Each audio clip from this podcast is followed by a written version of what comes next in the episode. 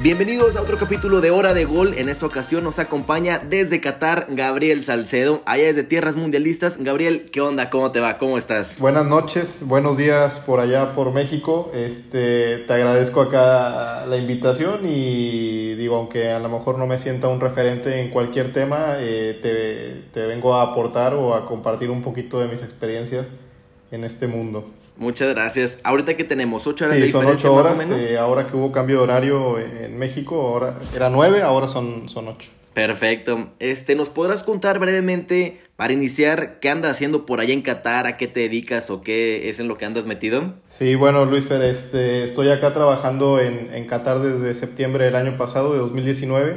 Estoy trabajando con, con la academia Aspire, Aspire Academy, como, como scout.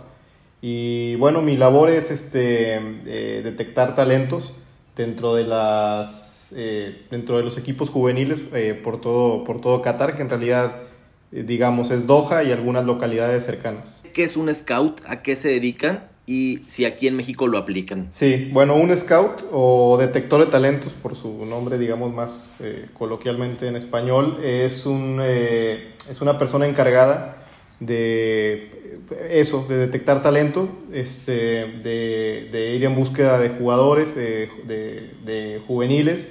Eh, depende, se maneja un poquito las categorías desde, desde que tienen 8 o 7 años hasta se puede seguir haciendo la labor hasta los 18, 19 años y ya a partir de esa edad ya es muy complicado para, para un jugador poder, poderse enrolar en el fútbol profesional si no lo ha hecho antes. Entonces, básicamente es eso, es la detección de talentos de jóvenes de, de, de 8 hasta 15, 16 años. Muy bien, en México tenemos este tipo de, de scouts, algunos equipos que lo apliquen. Sí, todos los equipos, eh, al menos casi todos los equipos de primera división, de, de divisiones de ascenso y hasta algunos centros formativos que, que si bien no tienen equipo profesional, hay unos, algunos que se dedican a la, a la formación de jóvenes.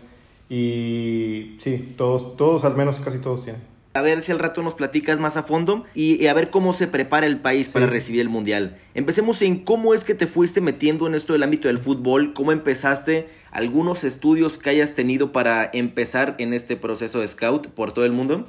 Sí, bueno, este, yo empecé por ahí de 2014, eh, me, fui a, me fui a España en, en 2015 a estudiar el curso de entrenador de la UEFA. Eh, conseguí ahí un, un lugar en, en Barcelona. Eh, la escuela realmente no estaba en Barcelona, estaba en, en Sabadell, que está ahí a, a 10 minutos, realmente es, es zona conurbada. Y entonces todos los días yo iba de, de, Barcelona a Sabadell, estudiaba ahí el curso de entrenador y a la par hacía mi, mi, mi curso, eh, mi intercambio académico eh, en la Universidad Autónoma de, de, Barcelona. Y después de ahí estudié también en Inglaterra unos pequeños cursos que también me ayudaron bastante, que en esa época era, era digamos, algo muy novedoso, hoy creo que es algo obligatorio, que es el análisis de rendimiento deportivo y era análisis en base a nuevas tecnologías, que hoy en día son era un software llamado ProZone. Eh, hoy en día la gran mayoría de los equipos los utilizan. Eh, en esa época era todavía como, como un inicio de, de, ese análisis, que era, eran métricas desde kilómetros este, recorridos por jugador, en aceleraciones, eh, las jugadas cuantificaban técnicamente y tácticamente todas las acciones del campo. Y entonces en ese momento yo me regreso a México y entro a Torreón. Tú sabes que soy, soy de Torreón, nos conocemos de ahí de hace tiempo. Y entro sí. a, a, trabajar como practicante en Santos Laguna. Eh, en España fue lo que hiciste como la licencia UEFA, ¿cierto? Sí, sí, la licencia UEFA B. ¿Qué es o para qué sirve o para qué le serviría a alguien tener esa licencia? Eh, mira, te explico, eh, es, esa licencia es este, obligatoria hoy en día, según la reglamentación de la UEFA, para dirigir equipos profesionales en Europa. Eh, a, a, lo largo de los continentes, tanto en Asia, en Europa, en Norteamérica y en Sudamérica, hasta donde yo tengo entendido, cada confederación está haciendo obligatorio el tener sus cursos de entrenador. Anteriormente no, no, funcionaba de esa manera, en México funcionaba a base del ENDIT, hasta donde yo tengo entendido, te digo, no, no tengo mucha información al respecto, pero desde los años 80, 90 eh, había la obligación de tener ese curso para, para dirigir. Eh, hoy es totalmente obligatorio. Eh, hay una cierta revalidación, por ejemplo, si yo quisiera estar en México, hay una revalidación que me, me, da el ENDIT en base al curso de la UEFA y en Asia es igual. Por ejemplo, el curso de la UEFA es el curso que, que mayor relevancia tiene en el mundo y que la gran mayoría de las confederaciones lo revalidan. Acá en Asia, eh, en Asia, por ejemplo, eh, no, revalidan el curso de la UEFA para, para dirigir en Asia, pero no se puede revalidar cursos de Sudamérica ni de Norteamérica. Entonces, digamos que la importancia del curso europeo es, es mayor. Mira, qué interesante. ¿Tiene algún requerimiento tener ese tipo de licencia para poder entrar tanto la licencia B como la licencia A? Sí, mira, eh, hay diferentes cursos. Eh, anteriormente se, se, iniciaba desde el UEFA B, que la, la, escala era UEFA B, UEFA A y UEFA Pro. Hoy en día se inicia de UEFA C y, y pasas por UEFA, eh, UEFA C, UEFA B, UEFA A y UEFA Pro. En la, gran, en la mayoría de, los, de, los, de las confederaciones es parecido el sistema. En México el ENDIT son cuatro módulos, hasta donde tengo entendido hoy en día. Son dos años, un módulo es un semestre. Y, y bueno, eh, requerimientos en esa época no hay. Eh, a ver, en, en 2015 el único no había requerimientos mayor que pasar un examen físico okay. para iniciar el UEFA B. Y después, eh, ahora se inicia desde el UEFA C y no se tiene ningún requerimiento. Pero, por ejemplo, los que fueron jugadores profesionales o estuvieron en el. Sí, jugadores profesionales con, con experiencia en primera división y segunda división, que ellos pueden acceder al curso, según tengo entendido, desde un poco antes. Eh, y además con un periodo de duración mucho menor. Entonces es mucho más fácil para el que fue jugador profesional sacar eh, el, los cursos y de manera mucho más rápida. Órale, qué interesante. Nos platicabas por tu paso en Santos Laguna. Eh, muy poca gente sabe, muy poca gente sabe y conoce lo que es el Departamento de Inteligencia Deportiva aquí en México. Eh, ¿Qué tan importante es para un equipo o por qué la gente casi no conoce? Antes no se escuchaba nada, hoy poco a poco se va hablando cada vez más, pero ¿qué tan importante es para un equipo y por qué la gente casi no conoce este departamento? Bueno, primero, eh, realmente los departamentos de inteligencia deportiva no tienen publicidad, no tienen, no tienen una exposición mediática. Eh, eh, por dos razones. Primero, porque participa detrás de, escenas del, fútbol, digamos. Y segunda, porque los clubes tratan de mantener, digamos, un, un cierto secretismo o respeto, eh, digamos que el departamento maneja luego cuestiones un poco delicadas en el tema de transferencias. Eh, entonces, por eso no se, no se escucha mucho sobre estos departamentos en, en el fútbol mexicano e internacionalmente. En el fútbol mexicano tengo entendido que la gran mayoría de los clubes, si no es que ya, ya todos, tienen un departamento de inteligencia deportiva, algunos eh, enfocado, algunos desde el simple video, desde simple grabación de video y recortes, y otros de, dedicados también al análisis táctico de los rivales, eh, eh, análisis de jugadores, scouting y, visorías, eh, en general de, de, todo, de todo el tema deportivo. ¿Y para ti qué tan fácil fue adaptarte después de haber tomado estos cursos en Europa al llegarlos y aplicar aquí en México? ¿Cómo fue la experiencia con el Santos? Sí.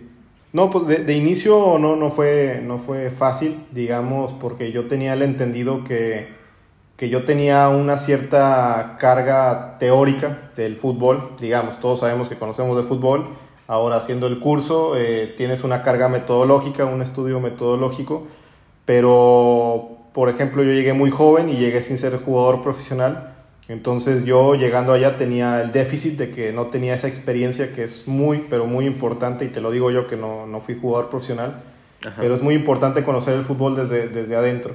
Entonces, eh, gracias a Dios tuve la oportunidad de convivir ahí en el Departamento de Inteligencia Deportiva con, con gente de experiencia en la cancha, que, que, primero me arroparon, me dieron la confianza en, en, mi trabajo y a partir de ahí yo fui aprendiéndoles este, de, todo, de todo en el tema de experiencia y me sirvió mucho convivir también con el equipo, con la segunda división, con los inferiores, con primera división durante tres años.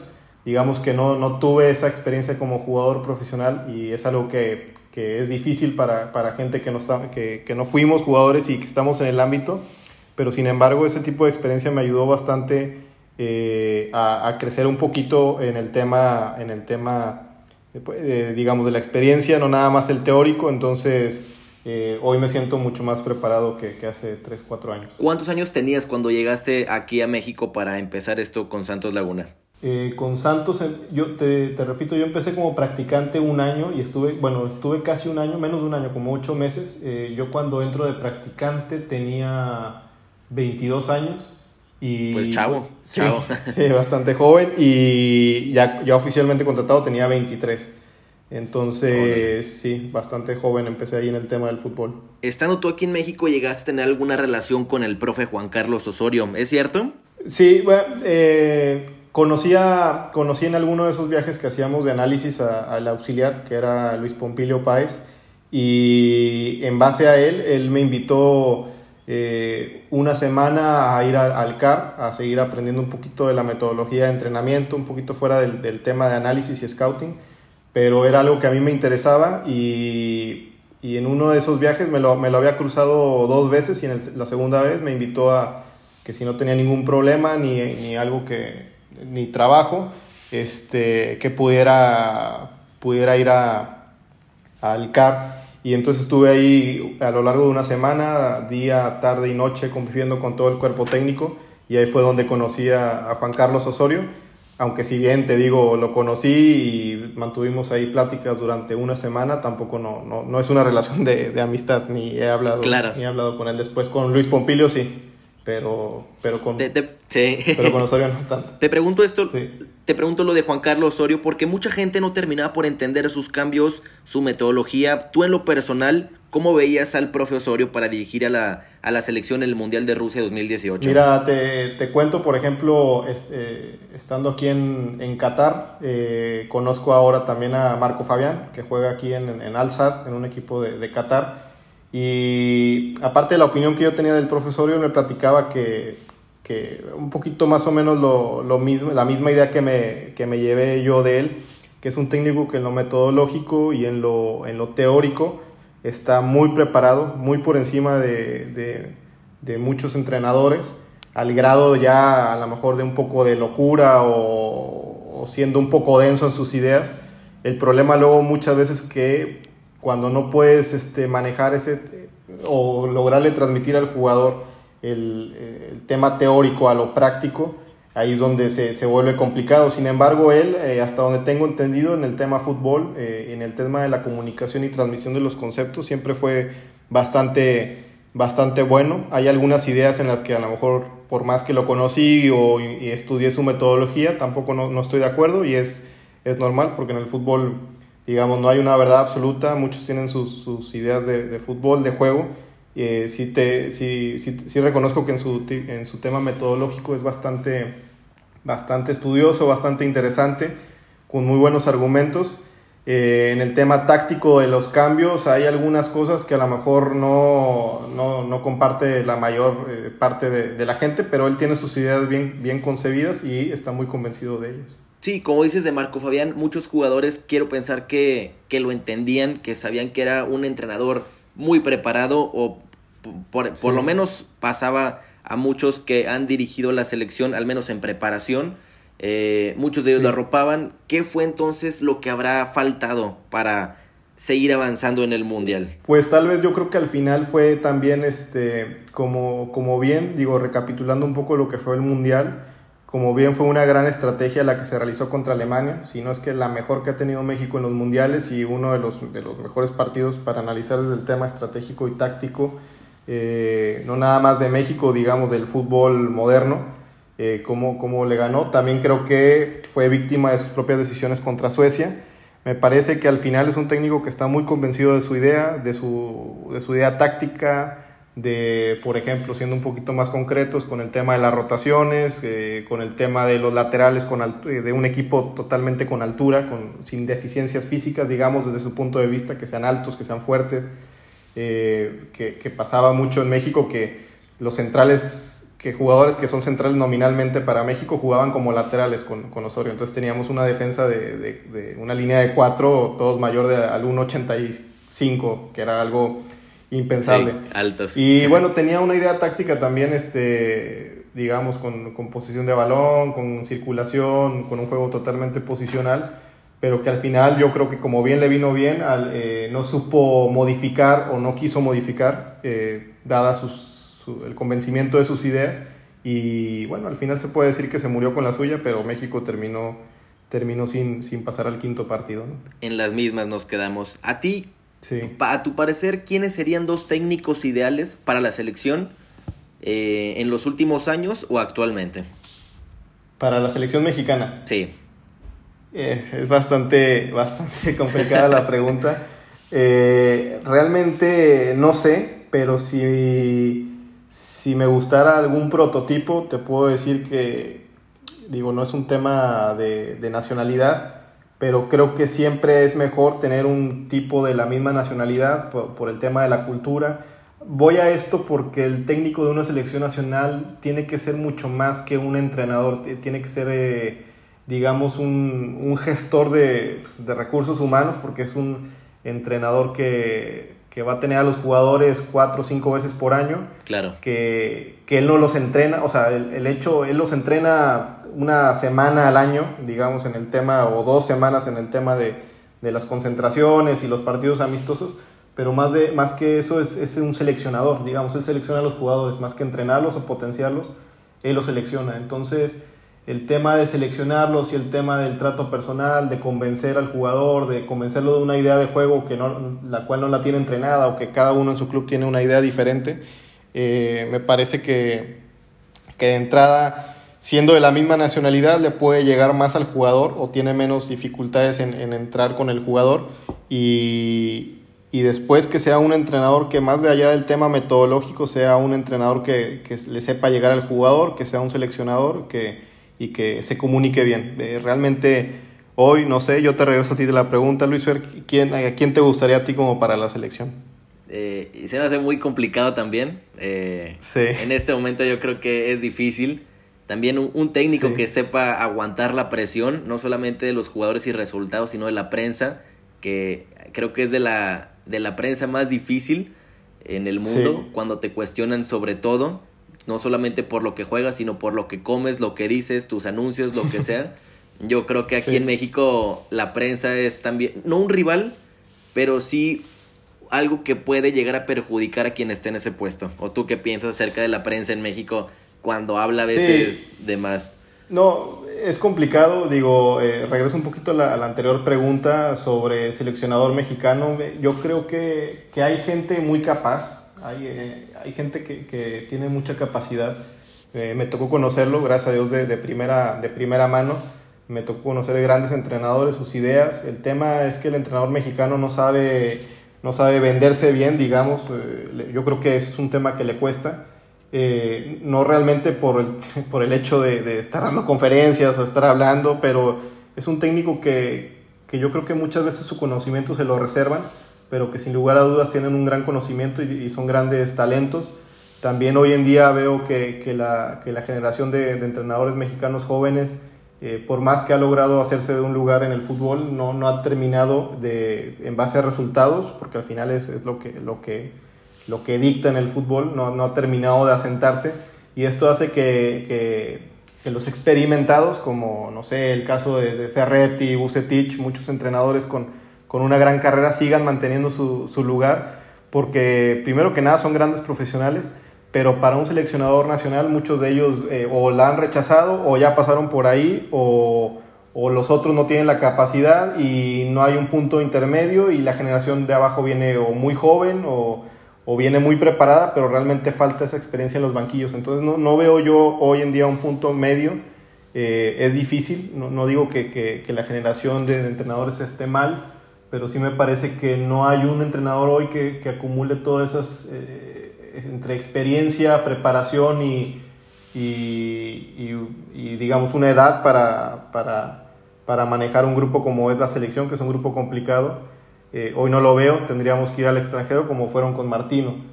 Ahora regreso a la, a la segunda pregunta que me hiciste sobre la prensa. Yo creo que la prensa en México es muy complicada, eh, es muy muy, se van mucho fuera del tema deportivo. Eh, claro. lo que buscan más es el, el, tema extradeportivo. Pero pues al final es, es, entender un poquito el negocio, ¿no? Porque tampoco no seamos, no seamos muy, muy ilusos, que al final todo el tema que hacen extradeportivo, por más que nos gustara a lo mejor a nosotros un tema, un periodismo más, más serio, más profesional, al final lo que termina vendiendo siempre es lo extradeportivo y así pasó, así pasa y así va a seguir pasando. Entonces es nada más entender un poquito con qué tipo de prensa te, te enfrentas, porque muchas veces le pasa a los seleccionadores o a la gente de fútbol en general que nada más están buscando por dónde pueden sacar la nota, la nota que pueda vender y esa seguramente nunca está relacionada al fútbol, siempre es algo extra futbolístico. Claro, lo que dices de, de a lo mejor el entrenador mexicano entendería mejor a la prensa, un entrenador extranjero probablemente se asuste cuando empiece, cuando le empiece a llover eh, por los comentarios que dice o hace. Eh, pero a mí, si me ponías algunos, algunos entrenadores, yo creo que Bucetich en su tiempo le dieron muy poca oportunidad en esa clasificatoria para el Mundial de Brasil 2014. Fueron dos, tres partidos que dirigió y aún así no, no nos duró. Y otro que ha hecho buen trabajo más que con el equipo que tenía, con el equipo que armaba dentro de, me gustaba cómo armó el equipo el pelado Almeida, más que nada el grupo que formó. A lo mejor no tenía espectaculares jugadores, pero en sí un grupo que armaba fue un grupo que, que terminó por ir más allá de lo que a lo mejor muchos esperaban. Sí, la verdad sería, sería interesante verlo, me parece un gran entrenador, por lo que he escuchado de, de, gente que, que trabajó con él, ya sea eh, su cuerpo técnico como directivo o los jugadores. Realmente nunca he escuchado un mal comentario de él. Al contrario, me hablan de su gran capacidad. Eh, hoy por hoy me parece que, no, no, no, digo, no lo conozco ni mucho menos, pero no sé si su trabajo en la MLS esté un poquito fuera de foco y, yo creo que se merece mucho más, mucho más. Claro. Este, bueno, nos pasamos ahora a lo que andas haciendo en Qatar. ¿Qué tan fácil o difícil fue tomar esa decisión? donde hasta te tuviste que ir al otro lado del mundo, dejar a la familia, dejar aquí a México, literal un país con en medio de Asia. ¿Qué, qué tan difícil fue tomar esa, esa oportunidad o, cómo lo viste tú? Pues de principio yo hubiera pensado, eh, viéndolo en retrospectiva, que hubiera sido más fácil la decisión, pero en realidad no lo fue eh, porque digamos en el tema, en el tema profesional, en, en, todo, en todos los aspectos era mucho mejor el, el, hecho de venir acá, pero sin embargo es siempre, primero es difícil eh, dejar eh, eh, el país, obviamente, tu cultura, tu ciudad, tus amigos, tu familia, pero también en el tema profesional fue complicado por, porque yo, yo me sentía bastante a gusto en, Santos, porque estaba rodeado de gente muy, muy conocedora, grandes personas, no nada más en el ámbito profesional, sino en el ámbito eh, como, como, personas. Eh, y pues fue complicado porque yo esperaba que hubiera sido más fácil, que hubiera tomado la decisión más fácil, sin embargo la pensé eh, por el tema de, de, no querer salir de, de Santos, de compartir el día a día con, con su gente, en el tema profesional. No es por nada, digo, no es por nada, pero creo que el departamento, por ejemplo, de inteligencia deportiva es de los mejores, si no es que el mejor de, de México. Entonces, toda la experiencia que yo estaba capturando y el trabajo día a día con primera división me, gustaba bastante y aprendía bastante para, para, digamos, para el proyecto de vida o proyecto profesional que tengo. Sin embargo, pues aparece esta, esta oportunidad y al final me decido a venir acá eh, por un tema digamos, de crecimiento profesional. Sin duda, sin lugar a dudas, acá es, es un crecimiento profesional importante. Eh, aún, eh, digo, aún estoy joven, pero también el, el proyecto del, de, de, la selección nacional, de la academia y de, del mundial que va a ser en 2022. Claro, hablando del mundial, eh, bueno, para empezar, ¿cómo, qué, ¿qué tan fácil ha sido adaptarte o difícil? los ¿Qué idioma hablan por allá? ¿O cómo te has ido desenvolviendo allá por tierras mundialistas?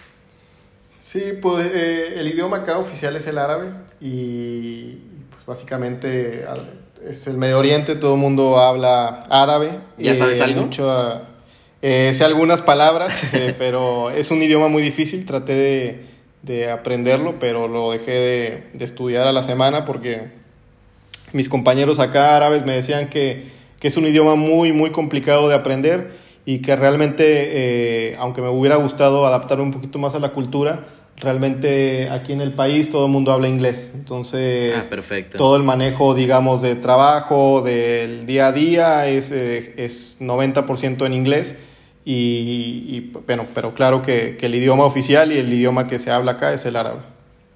La selección de Qatar, ¿cómo se prepara para el Mundial? Creo, ¿en cuántos mundiales ha estado? Según yo, no recuerdo haberlo visto en algún mundial. ¿Cómo se prepara para recibir y participar en un mundial?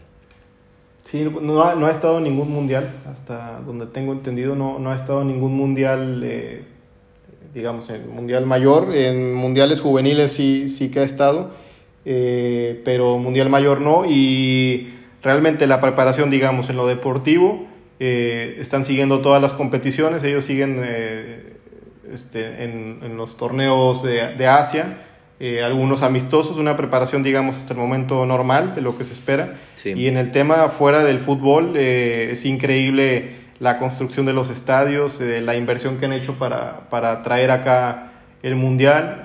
hay un montón de estadios nuevos con una gran tecnología.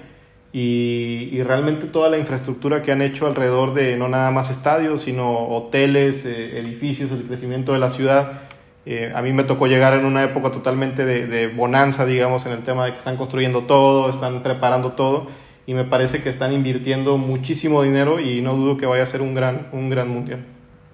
Eh, Xavi Hernández es ahorita un director técnico de un equipo en especial o de la selección. No, de un equipo en especial, del Alza. De hecho, ah, es el, técnico de Marco Fabián. Ah, ok, ok. Este, ¿Quién es el técnico ahorita de, de la selección de Qatar? El técnico es un español que se llama Félix Sánchez. Él llega cuando recién arranca el proyecto de la Academia Aspire, que es donde estoy trabajando. Eh, fue por ahí del 2006 y él llega procedente de la Masía. Él era entrenador del Barcelona en juveniles. Llega en 2006 y a partir de ahí fue creciendo y creciendo y creciendo y creciendo, eh, empezando a dirigir selecciones juveniles, eh, categorías inferiores. Y, y, llegó el momento donde, donde donde agarró el primer equipo y en base a él se han conseguido grandes logros como la Copa Asiática y realmente esperemos que sea una buena actuación en el Mundial. Hay algunas ahorita ciudades que no existen y se dice que van a ser lugares donde se van a llevar a cabo partidos de Mundial. ¿Cómo se lleva a cabo toda esa infraestructura eh, en Qatar? ¿Cómo, ¿Cómo es que hay, no hay ciudades que existen y van a terminar albergando partidos para esta, para esta competencia? Sí, bueno, realmente que no existan como tal eh, no es así. Eh, digamos, Qatar es un país pequeño, pero Doha acapara el 90%, 95% de lo que es Qatar. Eh, no en el tema territorial, sino en el tema de población. la gran mayoría de los estadios está aquí en, en, Doha. Por ejemplo, cercano, aquí hay una nueva, una nueva zona, digamos, pero fue una, tiene algunos años que, que es nuevo de construcción de de edificios habitacionales y todo, se llama Lusail, que es donde va a estar el estadio de, la final del Mundial que está en construcción. Digamos, no es algo nuevo, no es una ciudad nueva o algo, pero es algo relativamente nuevo, que, no es por el hecho de construir un estadio ahí, sino por el hecho de que se abrió ahí un sector residencial y a partir de ahí construyeron un, estadio. Hay otros dos, dos, estadios, me parece, o tres, que están a las afueras de Doha. Eh, ahí el lugar más, más lejos de, de aquí para ir a un estadio está a una hora y media, que es una población que se llama Al-Hor. Súper rápido. Y sí, digamos, es lo más lejano que son las distancias más lejanas aquí en, en Qatar. Pero de ahí en más, eh, la gran mayoría de la infraestructura mundialista está en, está en Doha, concentrado en Doha. O sea, nos dices que la movilidad para el mundial va a ser impresionante ahora que sea el mundial por allá. Eh, vas a poder llegar a, a un estadio incluso en metro horas antes del partido sin tener que viajar largas horas ¿Va a ser muy fácil todo esto de la accesibilidad que, nos da este país? Sí, te, te repito que, la inversión que, le ha hecho el gobierno al tema mundialista es muy importante. Eh, el año pasado se, abrió, se abrió el metro, se abrió con distintas líneas y estaciones y la movilidad en Doha ahora es mucho más fácil, eh, se descongestiona un poco el tráfico y, realmente la gran mayoría de los estadios va a estar a, distancias menores, a, una hora, una hora y media, digamos, menos todavía usando el, las líneas de metro. En el tema tráfico, me imagino que, va a haber algo de tráfico, pero es, es, algo inconcebible tener un país y tener un mundial donde la, la, distancia de los partidos o la concentración de todo el mundial sea en una zona de, una hora, dos horas. Súper bien. Este, ¿Y cómo sigue la pasión del fútbol por allá? Ahora que fue el Mundial de Clubes, ¿cómo lo sentiste? Sí, mira, la, la, gente acá eh, es una pasión diferente, no dejan de ser apasionados, pero son más apasionados, tienen otra manera de demostrarlo, otra manera de, de, de expresarlo. Digamos, acá el calor es terrible. Eh, a mí me decían que cuando me preguntaban del clima en, en Torreón, yo, yo les comentaba que, que yo estaba acostumbrado, al clima acostumbrado al calor. Sí, les dije, yo estoy acostumbrado al calor, estoy acostumbrado al desierto, estoy acostumbrado a 40 grados, no hay ningún problema, pero realmente acá el calor se siente mucho más, digamos, es un tema de humedad y un tema eh, a veces 45 grados con 100% de humedad en, en, verano, con el sol que no se, no se mete. En invierno el, el clima es, es, es, bueno porque no, no hace mucho calor, pero por ejemplo ahora ya comenzó el calor y esto, esto va en base a que, por ejemplo, luego los estadios están muy vacíos, pero es un tema también, digamos, climatológico. Yo cuando recién llegué en septiembre fui a un partido de, de Algarrafa, donde juega otro mexicano, Héctor Moreno, y, y el calor que hacía simplemente era insoportable. aún así era de noche y, y, realmente es como si estuvieras en un sauna. Entonces era bastante, bastante fuerte. Y por eso muchas veces se dice que no hay tanta pasión porque los estadios están vacíos, eh, pero en, realidad es que sí, sí son apasionados, pero son más aficionados, digamos, desde, desde, desde su casa, desde la televisión, les gusta bastante el fútbol europeo, eh, vas a algunos restaurantes y está el fútbol europeo, entonces sí hay pasión, pero es muy diferente y es complicado luego para nosotros los eh, norteamericanos, sudamericanos, o hasta europeos entender un poquito cómo, cómo ven ellos el fútbol. Ahora tiene sentido por qué el hecho de que se haya cambiado, que se haya aplazado, en vez de que, sea, que se disputen los meses de junio, julio el Mundial, este se va a jugar en noviembre, diciembre, ¿cierto? Sí, sí, sí, no, y es totalmente la mejor decisión y la más sensata. En diciembre el clima es muy, muy bueno, eh, digamos, eh, no baja ni de 16 grados, pero tampoco sube de 24, entonces digamos es un clima, un clima muy estable y, y en verano es, es, es, o sea, no, no se puede, no, no hay actividades al aire libre. ¿Crees que llega a afectar en las ligas este tipo de que se llega a detener una, una liga para darse el mundial? No como antes que se terminaba y luego empezaba el mundial, ahora en plena liga, en plena media liga se va a detener y va a empezar el mundial. ¿Qué tanto puede pues me perjudicar? Parece que, eh, no sé qué tanto pueda perjudicar, pero me parece que el mundial tiene máxima prioridad sobre, sobre las ligas y que las ligas eh, si, si, ellas bien se encargan de tener eh, que la Copa de la Liga, que la Copa de no sé qué, que los amistosos de no sé dónde, que eh, están jugando domingo, miércoles, domingo, miércoles, si tienen esa capacidad de organización, me imagino que van a tener la capacidad de, de, de también, de obviamente, de... de adaptarse.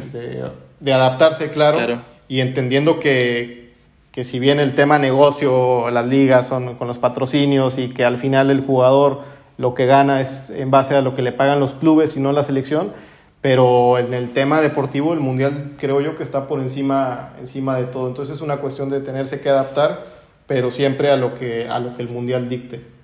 Perfecto. Ya para concluir, Gabriel, este, vamos a entrar a una sección que son las preguntas de gol. A ver. Dime cuál fue el mejor partido que te haya tocado asistir, presencial. Presencial. Eh... Sí tengo bastantes. Tengo. Eh, eh, en lo personal, digamos, eh, uno que recuerdo bastante fue Santos Cruz Azul de la última jornada en el 2007, donde se salva Santos del, descenso con, un gol de, Agustín Herrera. Ese para. Del Herrera. Yo creo que es el, el, partido donde más he festejado en mi vida. por ahí he estado. también en el clásico Barcelona contra Real Madrid en el Camp Nou, en un clásico de liga. Y pues también las finales que, y la última final de, de, Santos en el 2018 me tocó estar en la ida, ahí en Torreón. En el de vuelta no pude estar, pero en la ida estuve y pues para mí es un momento también muy, muy un partido muy bonito porque eh, digamos yo estaba yo estaba trabajando en Santos y, me sentí eras parte de pues, sí muy muy pequeña parte pero al final de cuentas parte y me sentí un poco orgulloso de eso ¿no? en el 2000 en el, en el 2007 como como duda te sentías nervioso angustiado porque el equipo podía llegar a sí, totalmente. Totalmente. La yo les explico muchas veces a las personas que, al menos a mí en lo particular, me, me supo mucho más el tema de, de no descender que los campeonatos. Eh, y nada, agregando un poquito, me parece una lástima un poquito el tema del, del, que ya tiene algunos años que se maneja muy mal el tema del descenso en México.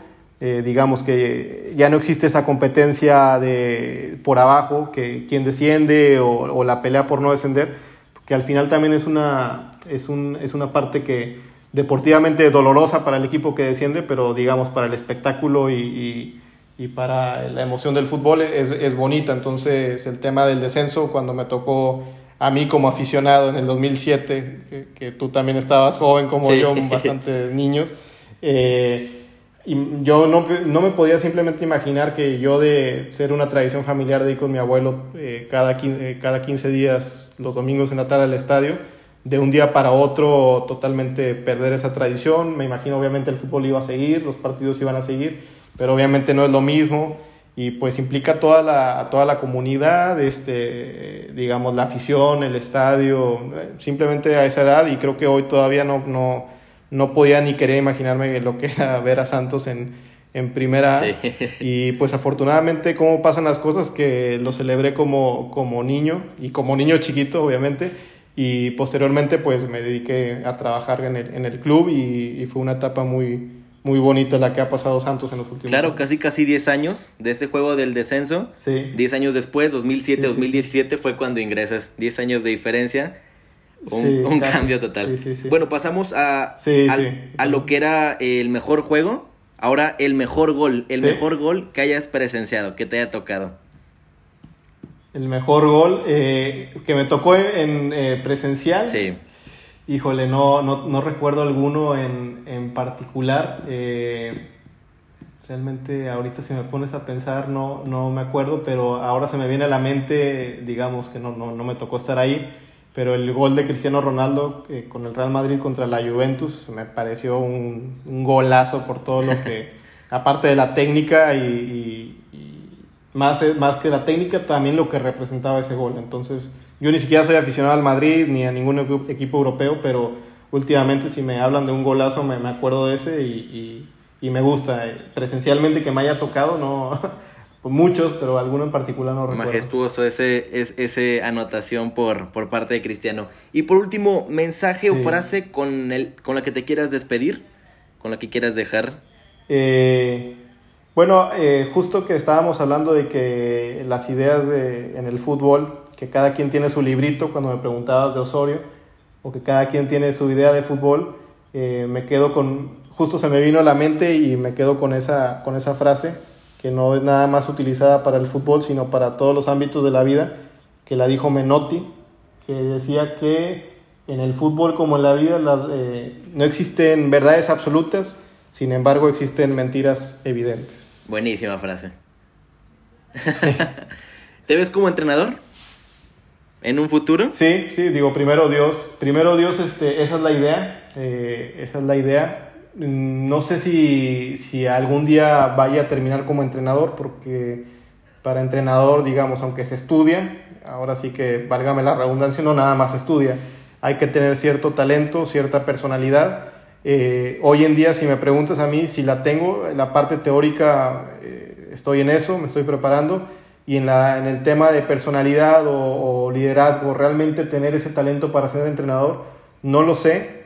Yo pienso que sí, pero al final lo que piense yo o no, no interesa, sino realmente el, el, el, verdadero talento en el manejo de grupos. Entonces, me gustaría poder llegar a ser algún día entrenador eh, de algún equipo eh, profesional o desde inferiores, pero en el, a lo que voy es que hoy, si te digo no sé, no estoy seguro si tenga ese talento o esa capacidad para ser entrenador, eh, y el día que me dé cuenta que estoy preparado, me voy a muerte con esa, y el día que me dé cuenta, estando en un banquillo, que no, esto no es lo mío, pues me hago, me hago un lado y, y continúo en el tema del fútbol como lo he estado haciendo hoy, digamos, detrás de, de escenas. Claro, no, pues increíble, Gabriel. Eh, desde sí. aquí en México te deseamos todo el éxito del mundo, que te vaya sí. de lo mejor allá por tierras mundialistas. Ya luego nos contarás poco a poco cómo, cómo se va preparando esto para recibir la fiesta del fútbol. La verdad, muchísimas gracias por tu tiempo, que, que allá son horas, ya, ya casi horas para dormir. Eh, este, muchas gracias, Gabriel, por tu tiempo, por estar aquí eh, en este podcast Hora de Gol. Y, y, es, fue un placer tenerte aquí. No, muchas gracias Luis Fer aquí por tener un poquito la, la oportunidad de, de platicar eh, mi experiencia y, y, nada, desearle este y mis mejores deseos para, para ti, para el podcast y para todos tus, tus eh, tu auditorio. Claro que sí, Gabriel. Muchísimas gracias. Hasta luego. Que estés muy bien. Un gusto.